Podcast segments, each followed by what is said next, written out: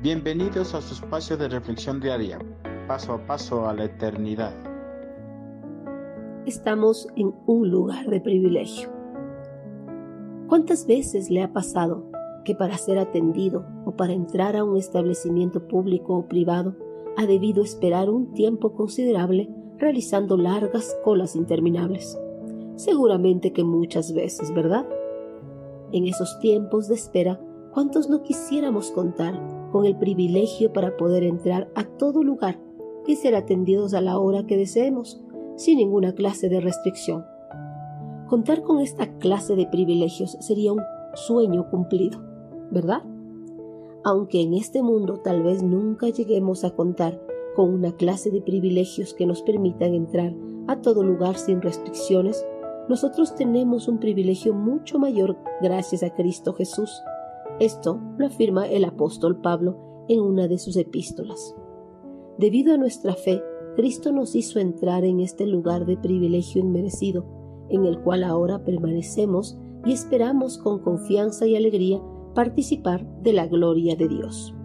Romanos 5.2 La entrada al paraíso celestial y la comunión con Dios fueron los privilegios que Dios estableció cuando creó a los primeros seres humanos en este mundo.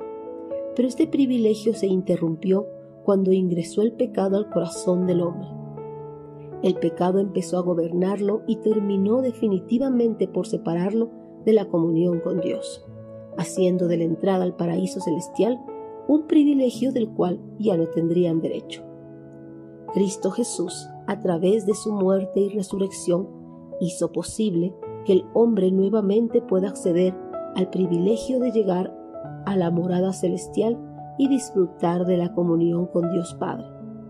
Entrar a morar en la presencia de Dios es un privilegio que está disponible para toda la humanidad, pero no toda la humanidad está dispuesta a aceptar este precioso regalo que hizo Cristo Jesús, pues no quieren abandonar sus vidas de pecado, prefieren permanecer en ella antes que morar en el reino celestial.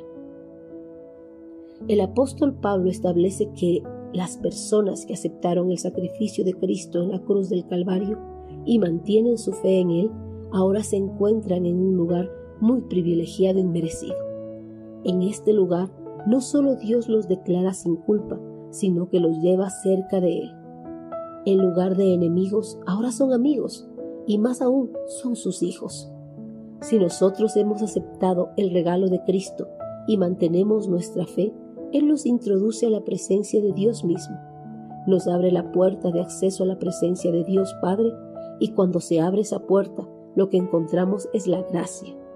No condenación, ni juicio, ni venganza, sino la primigenia inmerecida, el increíble amor de Dios. Como si esto no fuese suficiente, gracias al regalo de Cristo Jesús, ahora permanecemos y esperamos con confianza y alegría de manifestar en el futuro la gloria de Dios en nuestras vidas. Ya no busquemos privilegios en este mundo que nos sirven para la eternidad, más bien mantengámonos firmes en Cristo Jesús, mantengámonos firmes en nuestra fe en el Hijo de Dios, honrando y glorificando su santo nombre.